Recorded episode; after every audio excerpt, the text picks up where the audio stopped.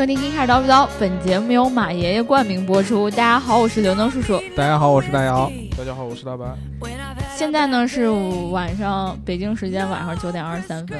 对。然后我们在忙碌了一天之后，终于有机会聚在一起录这一期节目。今天一天都在外边跑会，然后为了避免让刘能叔叔晚上剁手太强烈了算了，所以我们就。故意让他加班？别呀，你只要不发工资，我就不会剁手很强。我一定会发工资的，发工资不发工资是不人道。你别，你今天晚上要没发了，不是又打脸了？我给你把微信记录给你看嘛，对吧？呃，那个，呃，我们今天，你这让维姐听到多伤心。维姐现在还听我们节目吗？那可么忙。维姐，哎，对，也是维姐现在忙的都没时间分享我们节目了，以前期期都听的。对对对，然后让胡阿姨听见怎么办？阿姨现在也很忙吧？对，现在都是，对吧？嗯。我们今天现在是双十一的前夜，嗯，然后，呃，可能有很多小伙伴都会守着去剁手，但是我很能很难理解这种行为，因为我们群里也有在做淘宝的小伙伴嘛，嗯，当然都大家都其实都明白嘛，这种事情不就是我提前抬一抬价，然后到了。双十一给你打个折，不就跟原价卖你一样吗？很多上面其实是这个样子，但是还好还还是有一些产品它是今年是有那个机制，比如说提前一个月什么价钱锁死啊，对，相对好一些。交一个定金，然后呢，你在那个十一然后我反正一号的零点，然后我想买东西，我可能连定金都交不起，然后我就放弃，我就默默的点了个叉，关掉了。我觉得白老师卸载了我的淘宝、京东各种天猫。白白老师之前那个事件对你的这个购买力有极大的影响，对，嘣。心我心很累，对，就是你不能冲动的消费，因为你消费完不知道是一种怎样的结果，对，不知道会遭什么报应。对，对。然后白老师还说了一件事儿，就说他明天双十一的时候，他要告别我马爷爷。对他为了这个，像这个刘能刚才说，这个马爷爷关注呃这个冠名我们节目，白老师很生气，因为白老师觉得这种就双十一电商所为什么你要抢我的爷爷？是这个双十一引导的这种电商类的这种冲动消费，这个害人入骨啊！对，我要做一行为艺术。对，白老师明天要发起一个运动，就是在十一月十一号当天。不用任何的电子支付形式来购买产品，对。啊，这个包括从电商。早上坐地铁，然后到那个什么吃中饭、早饭、午饭、晚饭啊，全都用现金，对对啊，所以说白老师今天已经准备好了十块钱现金，对，非常明天就我一天的指标就十块钱，对，我觉得生活也是比较。清贫不是，关键是因为女老师今天就是专门来了公司一趟，又给我们送了一堆零食。嗯，然后我估计你明天其实就算没有现金，也是可以我我身上有一百多块钱现金，好吗？大家听见了没？快来抢他呀！他白老师身上有快来百多块钱现金，对，这个是白老师在这月工资发完了以后剩下来的唯一的现金，对，还没还没了那个。一般白老师都是这个发工资以后，之前因为这个受害太深，所以说明天一定要抵抗一下。对对对对对对对，所以说呢，大家那个听我们节目一定要记得点赞、打赏和评论。哎呦，对对对，点赞、打赏和评论。厉害厉害厉害！十块钱了，对对吧？以前都是为了刘能，这一次呢，刘能已经不是那么冲动消费了。我就双十一，我真的是消费不起，对，消费不起。对啊，就是你会觉得说，我要么就要等等等半个月。要么就是很心累这种购物模式，对，那那个没便宜多少，盯着那个时间的秒表，然后说给我们白老师充现金，给我们白老师充现金，对，给我们白老师，白老师拿一个给我充气算，白老师明天上街，然后脖子上就挂个盆儿，然后说 谁能给我点现金？对，要要钱。然后呢，大家打赏的形式呢，可以说是你找一个这个，可以加我的微信，然后转账。转账这这个电子啊，不是现金。我我收钱可以电子，我花钱啊，这个意思。老师，这个原则不够强吧？应该不然说明天发工资，你丫给我带着去银行取出来，然后给我现金。呃，这个不一样，是吧？这个是在今十一十一月十号的这件事儿晚上，没有到十一月十一号控制好吗？对，那就祈求维姐今天发工资吧。那万一不行，对吧？你这还不是打他脸？对，对吧？好。然后我们对听我们节目的小伙伴呢，一定要记得点赞、打赏和评论。点赞、打赏和评论，点赞、打赏和评论。嗯。然后呢，如果你喜欢我们这期节目的话，记得一定要在各种平台上给我们一个爱的赞和转发，对吧？对。然后呢，我先来念一下。上一期的评论，因为我们啊上一期聊的是电动车在冬天衰减的问题，嗯里程衰减啊。然后呢，上一期的小伙伴呢就说的非常好，评论的非常非常好，我特别喜欢因。为上期没有我，有你，大家就不能正经评论了。对，都都怪我。这个叫做 Live Coffee 的小伙伴他说，东北小伙伴伤不起呀、嗯昨晚零下十六度接电话，iPhone 直接低温关机了。嗯，确实有这样的问题。这个温度太冷的话，电池的这个供电，它就对它它它它不出电了，你知道吗？对对对对，人家嗯就把自己锁死了。对对，就但是我们的管管更厉害，我们的管管基本上在零零度左右就可以自动关机。嗯对，他的手机非常牛逼。嗯然后这个叫做英文字母一串，还有一个杠一串儿。他说：“各位大咖有时间可否聊一下通用？作为美国品牌，别克为何在美国见不到，雪佛兰才是主流，国内则反之？还有为何说雪佛兰的个别车是韩国车贴牌？此品牌在国内通用的定位最低端，嗯最底端。嗯嗯先说一下小白老师看到这条评论之后给我们的一个回复啊，虽然他哦现在不在现场啊，对他说，嗯，别克的主要市场呢就是在中国，在美国是中年人才会开别克吧？对，因为呃，其实类似于有点像奥迪，你们自己想一想，其实嗯奥迪在美国，甚至于在欧洲，嗯嗯，它的这个销量都没法跟中国的就是。你销量也不合适，就是这种流行程度没法跟中国对比啊。中国，咱们别克，我之之前我记得就是很多年前的那个君威的那个车，嗯嗯，特别特别特别的火，嗯。对然后那会儿就有点像那种奥迪那会儿刚出来那会儿，我我那会儿觉得好像是我羡慕的小伙伴的爸爸都开那种车，对对对对，就是体现出你是一种地位的那种象征，跟奥迪有点像，然后所以带起来以后，就国内对大家对别克的这个概念是特别特别特别好的，就是觉得开别克商是一个务精英，啊嗯有地位的商务精英的。在美国呢，相对来说这个呃通用的这个定位。就是可能家用车大家需求会更大一些，所以嗯说这个雪佛兰明显的它就是处于一个低端、中低端的一个家用车。对对对对，嗯、在美国自然就会更受欢迎一些。然后你说到别克呢，别克在美国有一个事儿特别有意思，就是你知道你之前有一个 NBA 的一个巨星叫大鲨鱼奥尼尔哎，哦我知道，知道，啊，这个哥们儿呢。前一段时间入选了名人堂，嗯，对吧？就是跟咱们姚明一块儿入选的。嗯然后呢，他在这个名人堂上说过一句话，就是说曾经别克找我拍过一个广告，我没有答应，他答应了，到现在我才后悔莫及。然后呢，我记得当时那个广告，大家可以有有机会去搜一下。那广告就是他从家门出来，然后上一个别克车，然后嗯说这个别克车空间特别特别大，特别特别舒服。他只能做 GL 八了吧？对，你知道他的身高七英尺一两米十几啊呃，嗯两米呃将近两两米一八，两米呃，两不两米一六，两米一六，不到两米二嗯对对，不到两米二啊。就是，而且他特别特别壮嗯，对对啊对，，他不像姚姚明高，但是姚明相对来说比较瘦一点。对对对对对奥尼尔是又高，然后又壮，肌肉块儿子，对，没有肌肉块，肥肉，啊对好多肥肉。然后呢他就特别轻松的坐到那个别克里边，然后就说：“你看这个车空间特别特别大。”然后就开走了。然后当时好多人都特别特别震惊，哇，这维克这车好厉害，一辆轿车可以把奥尼尔装进去。嗯，后来奥尼尔在那个名人堂上说，就是定制版的吗？对我这个呃职业生涯当中呢，除了打比赛，然后在场上靠我的身体统治这个比赛之外，啊，我还干了一些很多这种比较出格的事儿嗯，啊，比如说。坐进一辆我根本无法坐进去的别克，然后拍一个广告，然后当时底下所有人都乐，然后他就说：“他说你能让我拒绝吗？他给我了三百万美金 让我去拍这个广告，我说你能让我怎么拒绝嘛，对吧？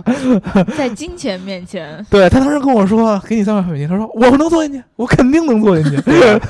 哎，我这样我就想起来，在今年那个北京车展不也对啊，对一样的。你看对坐进验证空间的的那个什么对，最好办法就是让一个根本就坐不进去的人坐进去，对对对对，阿联可能还好一些，因为阿联毕竟第一个身高没那么高，也是瘦。啊，第二个他也比较瘦，奥尼尔是又高又胖的，确实有点有点过分了。给他底盘给做坏了嘛。嗯，对其实从而也相相对来说也可以看出，他这个别克确实在美国一般，嗯对对，一般。花这么大钱做广告，然后我来念第三条评论啊，啊这个叫偏偏喜欢你的小伙伴，他说衰减还好，买个三百的够用，安全才是问题。这两天又有新闻，特斯拉又烧死人了。嗯，前段时间比亚迪不是也有起火的新闻吗？虽然锂电池以前不是说不是有新闻说不够安全，所以大的客车都不让用，嗯路上熄火没事儿，路上起火就悲剧了。嗯这个特斯拉这个新闻我是知道，但是你说那个比亚迪的，我没有没有什么印象了，因为嗯。特斯拉这个是我们当时写进日报里了。嗯。嗯。然后呢，当时我就改了一下吐槽那句话，然后因为那个遇难的小伙伴儿不不是因为是前 FBI 的特工嘛，嗯然后就、嗯。就联想了很多很多的，嗯，但是呢，也有那个行业内的这个专家告诉我们说，其实呢，就是像特斯拉这样的使用幺八六五零的电池，如果遇到了，虽然你看它平时就是有那个呃电控，可能在一个电池出事儿的时候，，BMS 对没没什么问题，对对。但是当你的遭到撞击之后，几十个电池同时出事儿的时候，可能嗯就、你那个就失效了。对而且它这个特斯拉的它这个套系统比较厉害的地方呢，就是它虽然起火，嗯但是它的这套电控系统呢，其实类似于我们之前节目应该有聊过，特别像咱们家里边以前用的保险丝儿对对它每一块电池啊、单独的都会有单独的保险丝，这块嗯电池烧了以后，保险丝就断掉，把这块对电池直接给短掉，然后其他电池组还是还可以可以正常工作的。对这段时间呢，你这个电池再怎么烧，换电电池再怎么烧，它对其他电池的影响也是慢慢的，不会一下就崩对开。对对对，但还是有时间逃离的。这个时间就是给你逃离的时候。对啊然后你就逃下调下车，逃下车以后把看着车停到旁旁边静静，看它烧起来。对，看你的车 是怎么烧起来的，看你手机是如何自己自己爆但炸的。是你也感到庆幸，还是技术真没没这个，这个技术真牛逼。然后我的那个人肯定没事儿。嗯然后你再看着这个车烧完以后，你就结果碰见坐在车里看着烧的，对，这就跟之前这个钱退款以后手机还会炸掉一样。对，对，其实我今天就是选的这两条评论啊，就嗯后面这两条评论，其实刚好跟我们今天要聊的话题非常非常贴切，哎对吧？是这样。我们今天要聊的两个主角呢，就是一个就是这个雪佛兰，嗯，另外一个呢就是特斯拉。对对，所以我们就从这儿开始引到我们今天的话题。对，嗯嗯，特别特别好啊！之前那个咱们小伙伴的评论直接就引出了我们对对这一对对次的话题。感谢小伙伴。对，你们这个评论真是特别特别好，对让刘能叔叔切入了特别特别特别的顺畅，对了，对吧？顺滑，啊，所以说以后评论还要照着这种方式来走，爱你们对吧？哦。嗯，然后我们今天要聊什么呢？就是首先说通用的雪佛兰，然后呢又开始有特斯拉嗯啊，然后我们又说到了电池，所以说呢，我们就是要聊两个电动车的一个对比。嗯，没错第一个呢就是这个通用雪佛兰的 Bolt 嗯啊，第二个呢就是当然就是特别特别火的，大家都在期待的特斯拉的 Model 三啊对啊。这两个为什么我们今天要拿出来聊呢？就是前两天分别这两个车都出了新闻，嗯，第一个是特斯拉的 Model 三啊，然后不出众人所料了，再次跳票了。不好意思，哦我们要推迟交车。对，而且推迟时间还挺长。它的这个 Model 三呢，之前啊发布了一个跳票的一个消息，嗯嗯很遗憾的告诉大家，这个首批的这个交付有可能会推迟到二零一八年的中期，甚至更晚对，啊。嗯之前呢是说二零一七年，最最早最晚最晚二零一七年年底也就交了，嗯，现在呢就一下就跳到二零一八年年中。嗯啊，这是第一个。啊，第二个呢，就是这个 Bolt 的新闻，就是通用说了，嗯我们这个 Bolt 会在二零一六年年底准时交付，嗯，对，不会拖。就故意的嘛，他就对打他们脸，对就不知道当时就是小伙伴有没有关注过这个 Bolt 这个车啊？因为嗯当时出来的时候，就大家都一致认为说这是要跟特斯拉 Model 3来做一个竞争的一款车，对对吧？对。结果在这个时候呢，光刚好就是这个节点，特斯拉说：“哎，我要延迟交付。嗯”但是呢，Bolt 说我会准时的交付，嗯而且呢，大家就可以看到它的很多信息，就会觉得说。看起来还真的是挺靠谱的，而且嗯价格也不贵，对嗯吧？嗯买起来好像也挺放心的。对，因为它有一个很重要的一个一个点，就是说这个 Bolt 它从续航里程和定价上边嗯，是特别特别特别符合一般用户。就是咱们平常的老百姓用车的需求的这么一个嗯产品，它不像以前特斯拉的 Model X 和 Model S 都是定位于高端的，对。对。价格很贵，一般的人想要买车根本买不起。对，嗯。嗯，它的这个定价其实定位跟 Model 三是很像的，嗯，基本上两个人是直接竞争的关系。可。能是三四万美元左右吧。对啊，五万之内，首先，然后呢，续航里程又在三百二十 三百二十公里以上。就不到四百，对啊，三百二十公里，大概咱们一般国内现在电动车有一百多，嗯200对，对，它基本上现在不是你那是去年，今年已经进步了一些，普遍有二百多的最好的已经有三百到四百了。啊，那就已经很很不错了。对然后一般出的都是二百多、二百五左右。对，BOSS 他说的是要三百八十三吧，嗯，对吧？相对来说，其实续航里程是很不错的。比较不错，而且我觉得在未来几年里都是一个比较主流的续航。对对对对对，相对于它的这个就是补贴之前就不到四万美元嗯。啊这么一个价格，嗯，其实它的这个续航里程是挺有竞争力的对。嗯，对。啊。然后你 Model 3就更不用说了，不管是从颜值上来说，还是从品牌效益上来说，嗯。都是大家特别特别期待的一个产品。但是这两个现在这个新闻一出，出现一个非常非常重要的问题，就是他们两个的交付时间拉开了整整一年多的时间。对啊对，将近一年半了。我要想换车，我这得等一年。对，当时呢，我们想换车，当时我们想的就是说呃，Bolt 是说要一六年年底，对或者说嗯一七年年初这么着。嗯然后呢，特斯拉最早的时候说是一七年年中或者到年底对，啊，这么能交付。你差这中间儿还还可以，就是两人还能直接差距不是很大，不是很大对吧？。嗯，你你是你往最短了算，可能也就半年左右的时间。对，嗯现在一下跳到一年半，对吧？一个从二零一六年的年底就能发，一个要拖到二零一八年，啊对，一年半多的时间，甚至于年底有可能两年的时间了。嗯，嗯，这么长的一个时间，你就没法儿怎么说呢？如果从这个用户的角度来说，你很难把这两个车款放在一起来同时考虑了。对呀，对，因为大家是你现在没有一个特别好的一个选择，比如说我现在想买一个电电动车，我想买一个品质很不错的，嗯，啊，然后比如说进口的品牌，然后呢，我的这个预算又有限啊，然后我这个续航里程又有要求，你你可能期待的就是这两款车。对，现在莫罗三一说这个，你就完全没有啊盼头了。幺幺蛾子嘛所以说呢，我们上一期正好聊了也聊了电池，然后呢，这两个品牌他们所说的这个延迟发货和定期发货嗯，背后，我们会觉得跟电池都有关系。我们这一期跟大家主要也来梳理梳理。这个这个不是我刚才笑的主要原因，是因为他在看我吗？不是是 是是是是因为真的有关系吗？对，有关系感觉感觉他转折特别生硬。对，我刚才也在恍惚间有这种感觉。你你有这个感觉？那，我无所谓，我们就深意一点。对，对，就是我们觉得啊，首先跟大家分析，我们不说电池，嗯就说他们的延期发货和及时发货的原因到底是什么？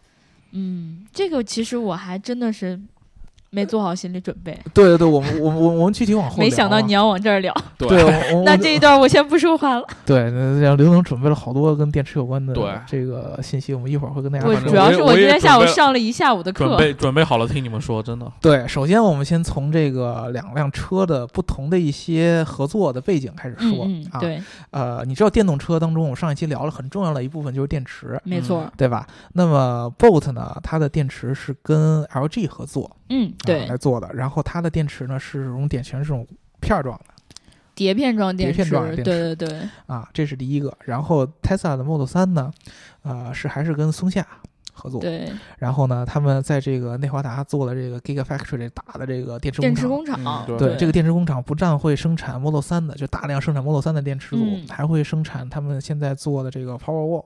我们之前聊的那个 Solar Roof 的时候，对嗯说的这些电池包啊，然后呢，呃，Tesla Model 3的这个电池具体是什么形式的，现在还没有一个特别明确的一个说法，就只有猜测。但是大家都是这么想的，就觉得说你要不然你就是幺八六五零，嗯然后你要不然就是二六七零零，嗯，它是这样的。我们就比如说，我们这么说，就是之前有消息说呢，嗯它是会把这个电池由原来的幺八六五零换到二六七零零，嗯这两个是什么区别呢？嗯就是幺八六五，就说白了就是更粗更长对对，幺八六五这么解释就对了对，这个零是圆形状，对就是只是形圆形，啊，形容它是一个圆柱体对啊，圆柱体就跟咱们干电池那个样子差不太多就跟那什么一样。啊。幺八和六五就是它的这个直径和长度对，啊。那么你二六七零零，那就是二还二零七零零吗？就是二零七零零嗯，啊，二零七零零，刚才说错了，二零七零零，嗯，它还是这个细长了，这就是。对。不是粗你想想。粗长啊，幺八到二零，然后六零到七零，呃幺六八五到六五到七零，然后加长了，然后幺八到二零又加粗了，对对对对对，它还是一个圆柱体，对，然后它会变粗，就可能从亚洲到了欧洲，对，欧洲到了这个相对来说，非洲，电池的内阻，一个是它的这个容量，嗯。然后一个是它的内阻，都会，都有变化。都会有所优化嗯，性能会更好一些。但是它没有变的，就是它还是那个圆形的圆柱体的这么一个电池，它还是会组成这个电池组嗯啊。呃，这个上面就有一个本质的一个区别，大家也可以可以感觉到。第一个就是他们电池的这个合作伙伴是不一样的，嗯一个选择了日本一个选择了韩国，对，特斯拉选择的是日本的一个企业，然后 Bolt 选择是就是通用选择的是韩国的一个企业，对，这是第一。第二个呢，就是两个电池的形状，或者说这个电池的整个这个结构是不一样千的。差万别。对对，第一个呢是这个 Bolt 用的是碟片式的，嗯，碟片式的大家可以联想成我们其实笔记本电脑经常看到的，你拆开以后一大片儿的一个电池，类似于嗯那个样子的。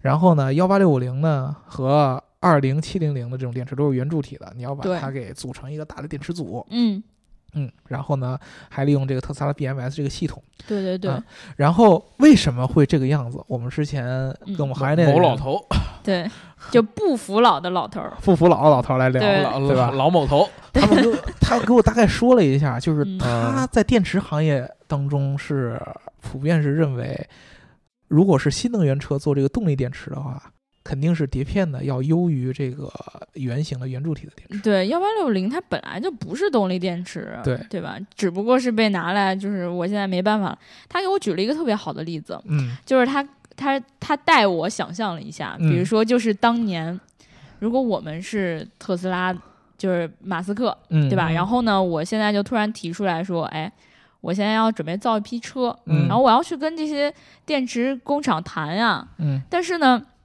首先呢，我我要的量肯定不会特别大，嗯因为我又没有说一开始全部量产那么多，对吧？嗯我就小批量的。嗯然后呢，但是而且我我一说我就说，哎，我这个续航要达到四百多呢。嗯然后真的，他他当时就告诉我说，哎，真的，如果是一个电池厂的人听到这样的话，嗯听到第一句我要的不是很多的时候，嗯但我要造汽车，他会先把你打一顿。嗯哦完了之后再再到第二句，嗯、我这个电动车呢，希望它的续航是四百多，嗯又打一顿，对，再打一顿。啊，对，因为他就会觉得哦太不现实了，他不愿意去相信你，他觉得你就是个骗子，对对吧？对，这个是当时特斯拉在这个创业初期的时候所面临的一个很困难的一个选择，他不得不做的一个一步，就是因为他如果想用碟片电池，没有没，很大的我为什么要跟你合作？电池供应商去跟？你合作，专门给你这个车供应你这个车所能用的碟片电池。对，那么幺八六五零呢，是一个非常非常标准化的一个电池嗯，啊，大家所有的这个之所以叫幺八六五零，就是都是标准化的。就是它的尺寸和形状已经固定了，对只是说对对对生产厂家或者是有一些对，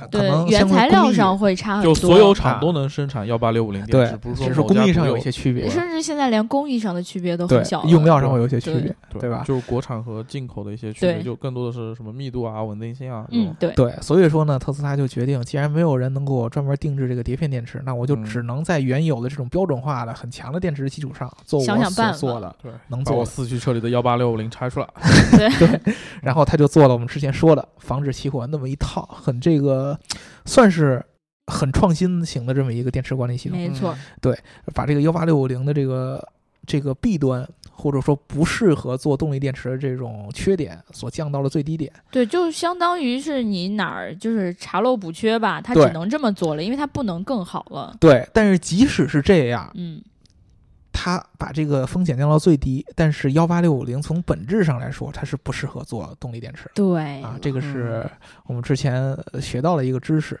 然后呢，我们当时就很好奇的就问，为什么特斯拉不在后续？它已经卖火了嘛，大家现在已经认可它了，就觉得再，有我就换一个呗。对，在他去联系别人的时候，人家不最起码不会把他当骗子来看。对啊，对吧？虽然说你车可能还没有卖的那么火，但嗯是你起码大家知道你这个事儿是真的，你做这个东西是靠谱的，对吧？那么为什么他没有去找后续找这个碟片电池的这个供应商去跟他做后续的车呢？当时这个、呃这个就跟我们说了一个很重要的一个事儿，就是特斯拉的底盘嗯，啊。咱们大家就是汽车的爱好者应该都知道，嗯，一辆整车它底盘是非常非常重要的。对，扎实，对，它是一个整个这个车的一个核心的一个平台。就是可能决定你一种操控感啊，或者怎么样舒适度对啊，，而且你后续的这个整车的这个结构都是在这个底盘的基础之上来搭起来的。对对对对所以说咱们大众经常会听听这些呃一般的汽车用户会听到这种套娃车，嗯嗯，底盘不同样的一个变嘛，底盘对，啊，这个结构都是某某国神车，对，然后上面套各种各样，的。脸也差不多，啊稍微变一下，对吧可？以是 SUV，然后可以是轿车，可以是紧凑型车，嗯各种各样的可以往上套。啊，然后特斯拉其实虽然新能源车的相对来说它的结构会更简单一些，对，但是它底盘的重要性还是在这摆着，而且最重要的一点，特斯拉的这个电池的这个整个的所在的位置跟底盘是基本上结合在一起的。对啊其实就是嵌在底盘的中间那一块嘛。对，所以说它如果想要改变这个电池的这个整个结构和这个形状的话，它势必要改变它的底盘的一些设计。对，而这个底盘设计的改变，对于它整个的这个生产的工艺啊，以及它这个供应链的这个重塑啊，要求的成本是很说白了，它的平台得重新去定制，这个对对对成本和时间上都可能对压力很大。对，它之前从 Model S 变到 Model X，它的底盘其实是不变的，对，同一套系统对同一套结构之上，它是不可能变电池的。但是现在这个 Model 三不太一样了，他不是说了吗？说有一个什么新一点儿的平台，哎，这个是我们尺寸缩了嘛？嗯，对，这个是我们分析的第一个，就是说他为什么延迟会去交货延迟，嗯就是他当时说我们的底盘，呃，是做了完全的这个结构的创新的。嗯嗯，当时这是特斯拉的应该是首席技术官 CTO，一个叫 JB 嗯这个人说的。JB，我的天，对，他是刘能反贾斯汀比伯嘛，刘能反应还是快，对吧？刘能反应还是快。对，不是他贾对这个比较敏感，对对对对刘能对对 JB 比较敏感 啊。贾斯汀比伯，对。然后呢，他说什么呢？他说我们的这个整个 Model 3的结构是完全重新打造的嗯啊，或者当然说是绝大部分都是重新打造的。嗯但是呢，好多外媒报道说他用这个二零七零零的电池，你就会想，他如果说是要节约成本做一个廉价的一个电动车，嗯然后他又要赶在这个订单，他又要赶在订单的这种大量的订单情况下要及时的交货，嗯，他还去重新完全设计一套新的底盘，你会觉得不太现实。对，对成本上根本是压不下来的。对，嗯，然后呢，你再去看他用这个二零七零零的电池，还是用圆柱形的电池，然后你再结合我们之前说的圆柱形电池本来核心上是不适合做这个电动车的动力电池的电池，你就会有一所有所遐想，就是它虽然说做了一些创新的改变。结构上的改变，但是应该还是在它原来的这个底盘的基础之上做一定的微调。对对对对对，对它的核心的结构或者说设计的理念应该是不会变的。这个具体，因为我们毕竟不是专业造车团队，如果我们小伙伴有懂的话，可以跟我们来交流交流。对，其实汽车的这个稳定性，其实是特别需要这个车厂去不停的做验证的嘛。嗯，然后如果说它真的就是现在，哎，我脑袋一热，我就说我现在一定要换，我就嗯非得要换，我必须得换，就在趁着这个 Model 三出来之前，我这底盘必须得变了。嗯，别闹那，那求你别闹，对吧？这个时候，你其实其实汽车的稳定性都是有待考证的。对，嗯，其实它在 Model S 上面其实积累了很多的数据，是嗯供它之后再进行进一步的开发的。嗯，但是现在呢，如果你抛开那些稳定性，说我现在就得换，嗯这个时候对于他自己来说真的是一个特别大的挑战。，对，所以说我其实我觉得这是呃，我们当时说的是第一个点，嗯，对吧？第二个点就是说它中间这个刚才这个这个新闻又跳票对，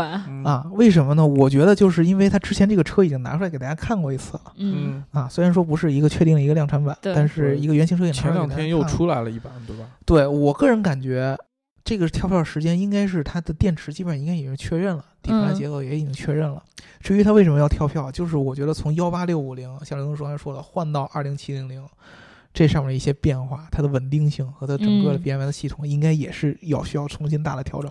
对对对他以前可能想的会可能有些简单啊，我嗯核心结构没有什么太大的变化，我还原来用那一套就可以了。但是现在这之间一变，可能会出了一些新的问题。所以说汽车这个东西真的是对对，嗯。太复杂。所以说你就更不要去想说我完全做一套新的底盘，完完全全的嗯。按照这种碟片电池是重新做一套新的底盘去做，嗯，这个是相对来说比较困难的。为了自己的安全，我们还是要求一个老平台出来的车吧。对，所以说呢，我觉得特斯拉这一个跳票，我觉得其实是对大家的一些安全负责，因为它其实最近的不管是烧啊，嗯，还是之前是自动驾驶的一些事故啊，嗯，其实在安全性上，它应该是我猜测是受到很多质疑的。那必必然会受到很多质疑。对，虽然说美国还有很多人打鸡血还接着买，而且还接着啊去试，是吧？他们不怕死，战斗民族啊。那那但是你看俄罗斯人怎么想？对呀、俄罗斯人相对来说，他们可能对电动车因为太冷，他们是超级战斗民族。对对对对，超超二，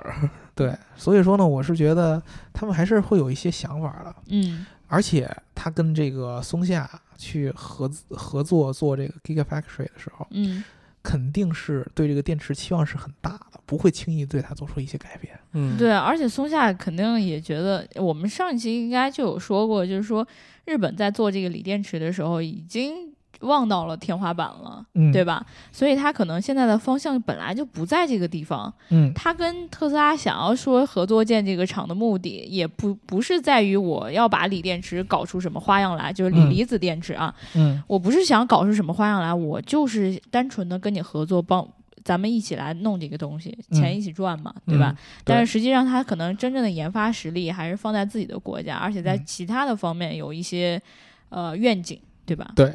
咱们说完这个特斯拉，咱们就回来说这个 Bolt。这对这个是我们今天的主角嘛？对，为什么 Bolt 没有跳票？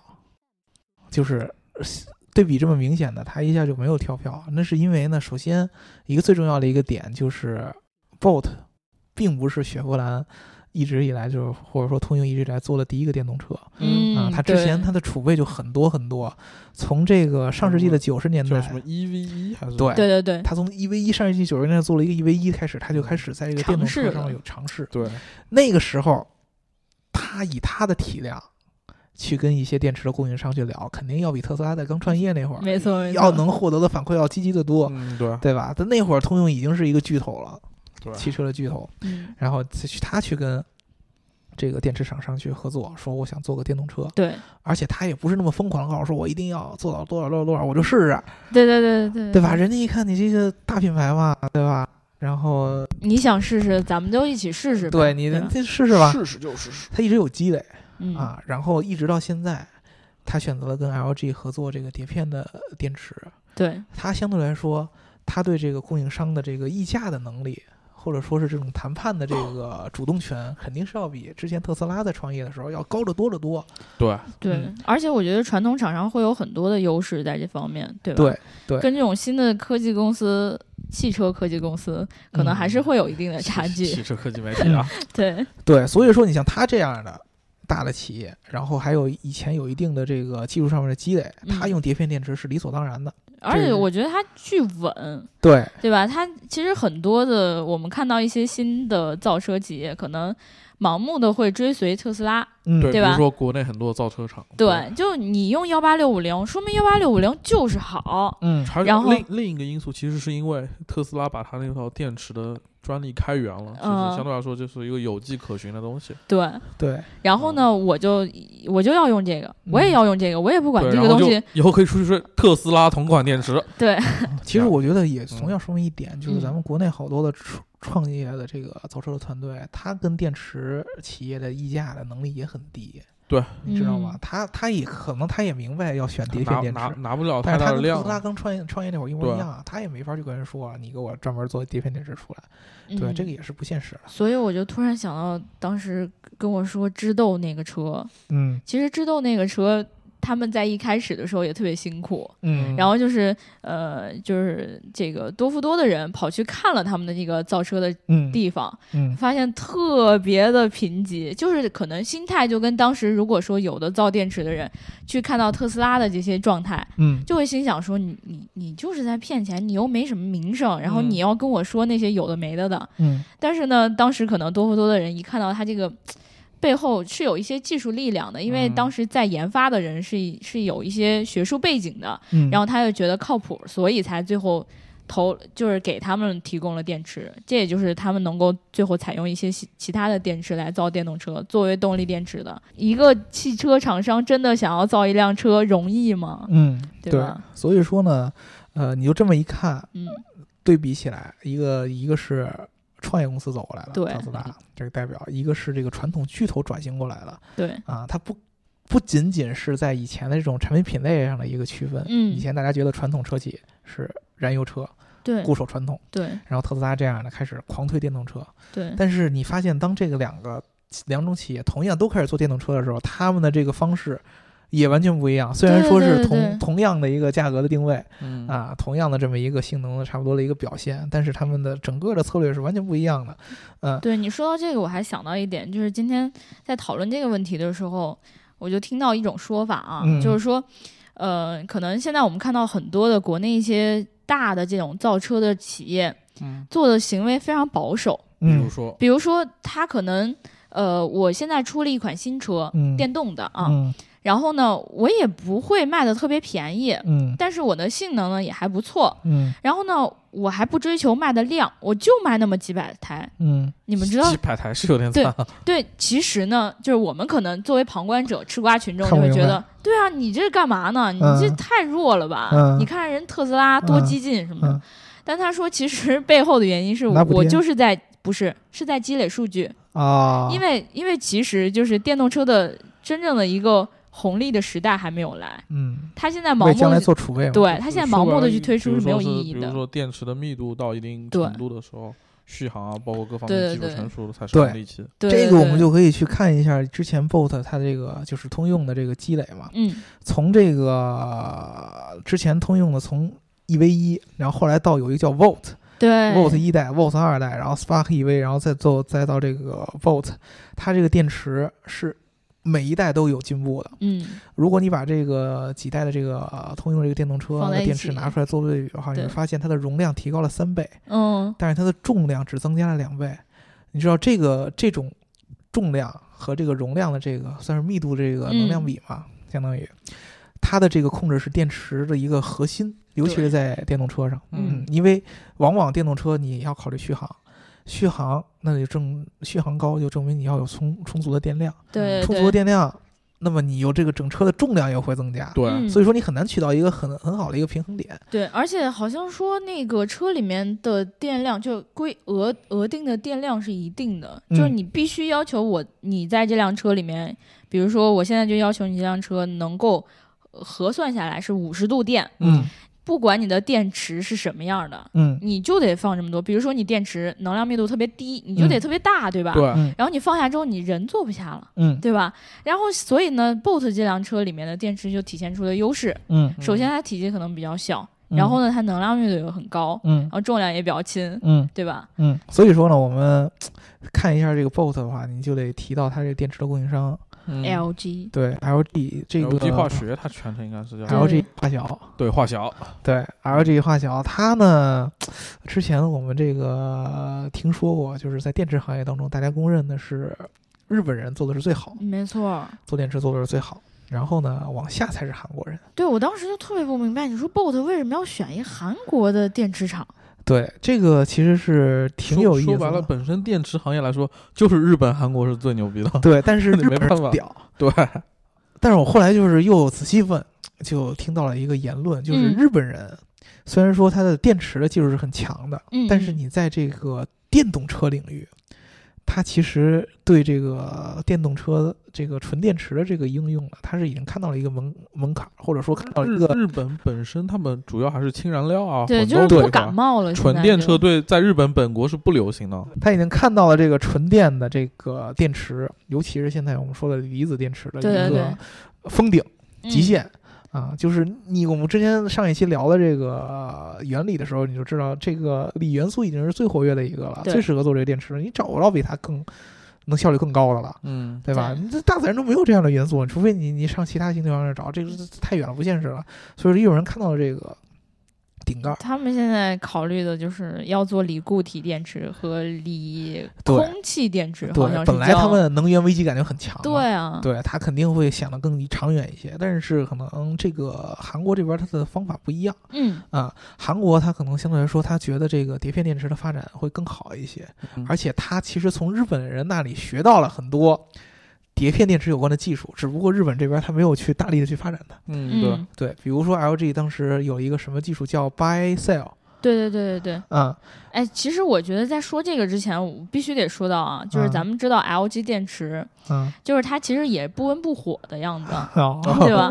因为 我我不知道，因为我们可能听到的时候，经常会想到，比如说日本的电池企业，嗯，然后要么就是韩国三星，然后嗯哎，然后是 LG，你就会这么想。嗯其实呢，它有一段时间就是做的感觉很就就默默的，嗯。然后也不知道在做什么。嗯。然后呢，呃，到了他是一一年和一四年，一一年到一四年这段时间啊，嗯。它其实在做一件事情，就是我我要选我的技术路线了。啊，对，其实有两条路要选，嗯。第一个就是你要么就是跟松下一样，就是那种幺八六五零的电池，标准化的电池，对对对，嗯。你要么就是跟那个日本的一些企业，类似于 NEC，然后嗯。还有什么汤浅，嗯。然后去做那种碟片电池。嗯。他当时就做了一个特别好的选择，他就、嗯他就去做了这个碟片电池，嗯。然后就选择了我要做这个动力电池。对，然后呢，这个时候 LG 呢，它虽然说要做，但是它技术很肯定是跟不上的，那就要玩命的逼自己。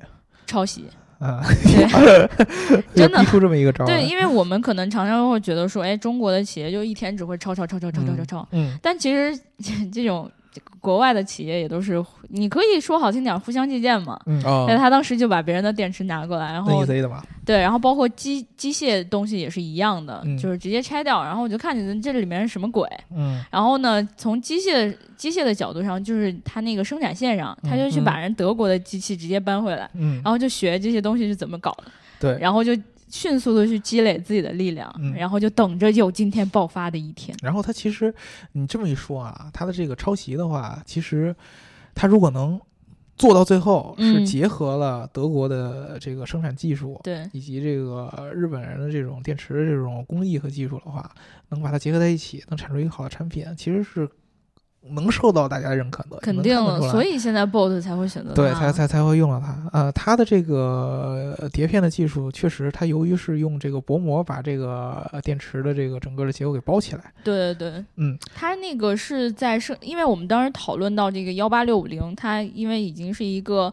呃生产线上流流水线上的东西，非常成熟的，对对对成熟不能再成熟的一套电池结构。对也没有太大的发展空间了。我觉对，而且它的那个生产的速度还特别快，就是嗯哗一下一下就卷好了嘛，就跟拉翔一样是吧？不不不，就就特别特别快。对，然后然后呢，就是就当时就说，那这样的话，那幺八六五零的成本明显是要低于这个碟片电池的成本，对吧？嗯但是呢，这个 LG 的它这个电池再往后发展呢，它就会想到一种办法，就是直接拿薄膜，嗯，就是包裹，嗯先包裹正极，然后就也相当于是卷了一层。对，但是它卷成一个碟片似的了。对，等于说，哎，我生产速度一下也上来了，嗯，那我们的成本可能到最后，其实可能我说不定我碟片还比你更低呢，对对吧？是这样的。所以说呢，所以说呢，这个 Bolt 去用这个 LG 的这个电池呢，有两方面的这样嗯一个考虑。第一个是从通用自己，我作为一个传统的一个整车厂，我试了这么多年的电动车的相关的这个技术的应用，嗯它自然而然的会做出一个相对来说，呃，比较合理的一个选择。对，嗯，我的经验以及我和这个供应商的议价，同时让我选择了用碟片电池。对对对，从 LG 的这个角度来选呢，他想在这个电池领域内扩大自己的这个影响力。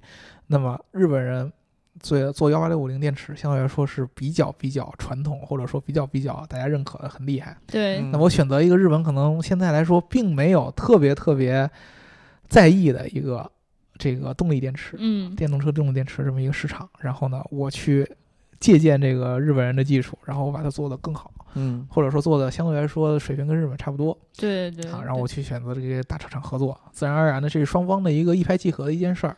对所以说呢，它其实是相对来说它的路线跟特斯拉是根本就是不一样的。对对对对，当时我就会觉得说这大的车厂特别稳，嗯而且其实我们看这个 Bolt 这辆车的时候，当时就光光关注说这个，哎，它的电池是 LG 做的，嗯然后呢，其实它的车内很多的东西也是 LG 打包做给他的，嗯因为他们当时有文章就写到说，他们其实进行的是一个深度比较深度的合作。嗯嗯那个 LG 化学是一家公司，然后它其其实还有另外一个，都是 LG 空调，反正就是 LG 旗下这可能没关系。对，LG 旗下还有另外一个，它主要其实做那个电机屏幕，嗯，然后还有什么汽车电子啊之类的，这种哦。都是非常拿手的。嗯。然后呢，呃，其实 Boat 里面的这个十点二英寸的这个屏幕，嗯，包括这一套这个 BMS 的系统，好像嗯。都是 LG 提供的。嗯因为我们知道电池，如果你要再做这个的话，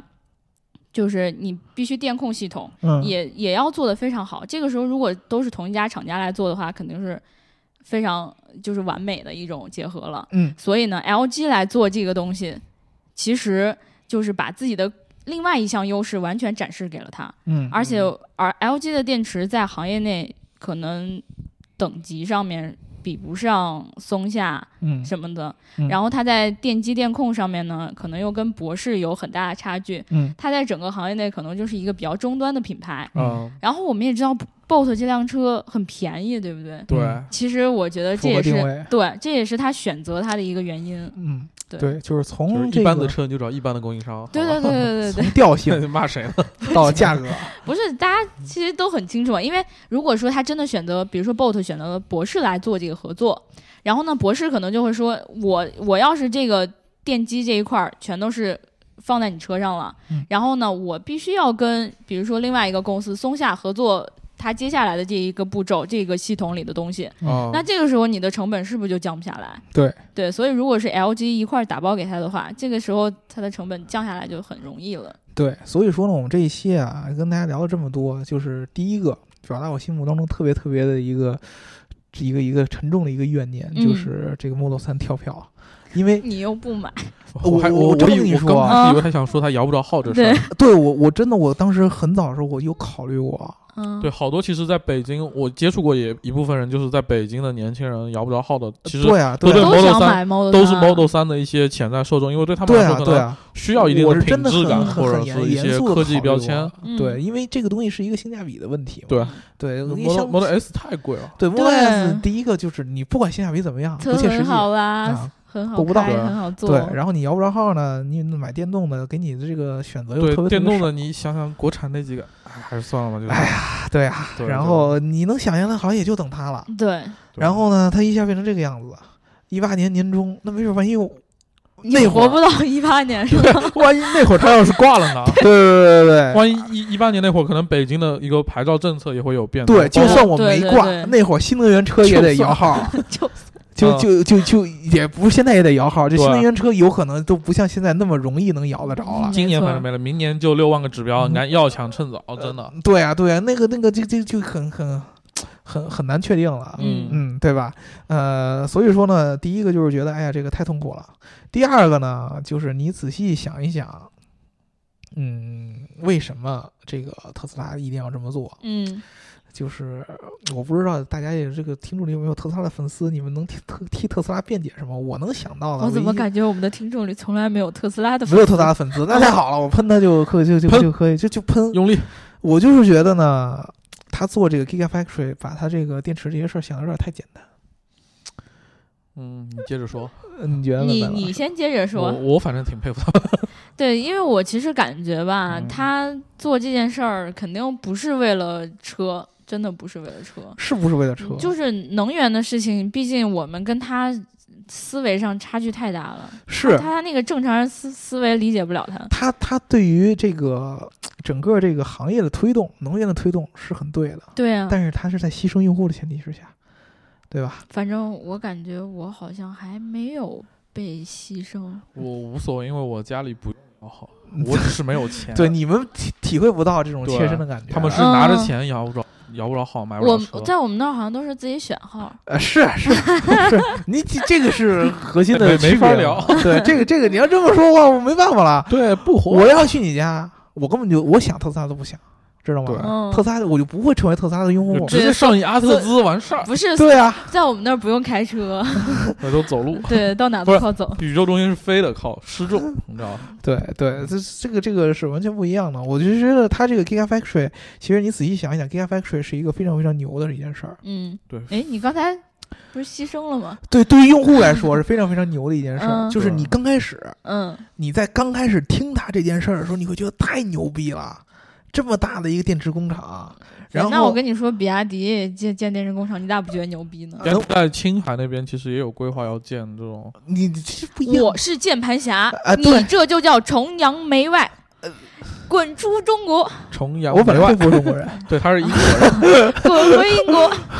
啊，我我跟你这待着，对吧？吹吹中国的牛逼多好啊，对吧？对，就啊看看你们是活得这么痛苦，我就开心了。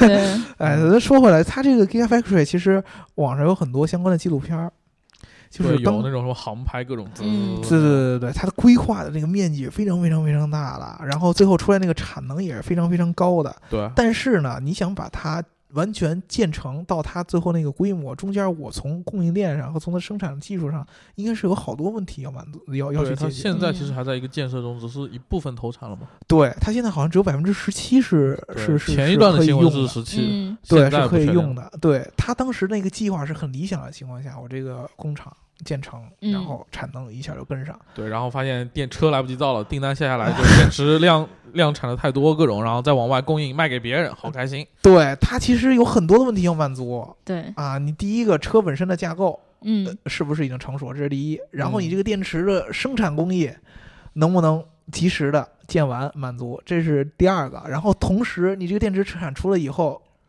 稳定性什么的。可不可以满足？这是第三个。所以还好他跟松下合作了，他要没合作自己做，呃，他自己没不可没这个能技术不可能，自己做。心很累吧？对对对，这么多问题要满足，但但是他给你说了，永远是最理想化的一些东西。对啊，不然怎么骗你钱呢？啊对，所以说呢，大家这个在背后要要理性一点想，发现所以我现在好喜欢 Bolt 啊！对你你 你感觉被他骗了，你知道吗？我我觉得其实 Bolt 还是一辆蛮不错的车，对对对对对，我觉得你也可以考虑一下，真的对你为什么不考虑 Bolt 呢？第一个就是 Bolt 这车啊，从这个尺寸上来说，嗯，它其实是要比 Model 三要小一点点的，但其实是差不太多。小大城市里面小车方面，而且 BOSS 是一个两厢，我还是喜欢奥尼尔能坐，你不能坐，奥尼尔坐的是别克，不都是通用的。对啊，奥奥尼尔的通用，你不通用，啊，对，奥尼尔通用，你不通用。奥尼尔是假座，你给我三百万我就买 Bolt。我给你三百万，对你给我三百，你给我三百万，你让我买 Bolt，然后你让我一辈子开 Bolt，我就可以开 Bolt 你给我三百万，我天天睡在 Boat 里，好吧，啊。好吧，有意义我给 你，你们给我三百万，我天天看你俩在 bot 里睡。啊，好吧，嗯，嗯好吧，那我们今天就聊到这儿了。然后现在是十点十六分，嗯，我们今天聊的非常顺畅。争取在一点之前把这个节目发出来。对对对对对对对大家明天见。对对对。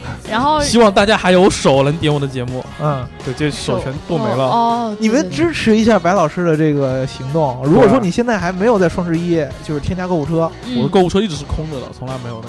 就因为之前要交交定金嘛，然后对，如果说你没干这事儿的话，嗯支持白老师对。，也也没有妹子让我帮她清空购物车。哎哎，给妹子买无所谓啊，哎哎，你不算，你是爷们儿我其，实有的，你是爷们儿，就是给给妹子买嗯不算在内，不是给妹子清空购物车，妹子是要对吧？你有回报了，对是吧？对对，啊，这东哦。西。好好好，那我们这一期就聊到这啦。如果大家想要加入我们粉丝群的话，记得在后台留下你的微信号。嗯，如果你喜欢这一期节目的话，记得一定要给我们一个爱的赞和转发。嗯，嗯，然后？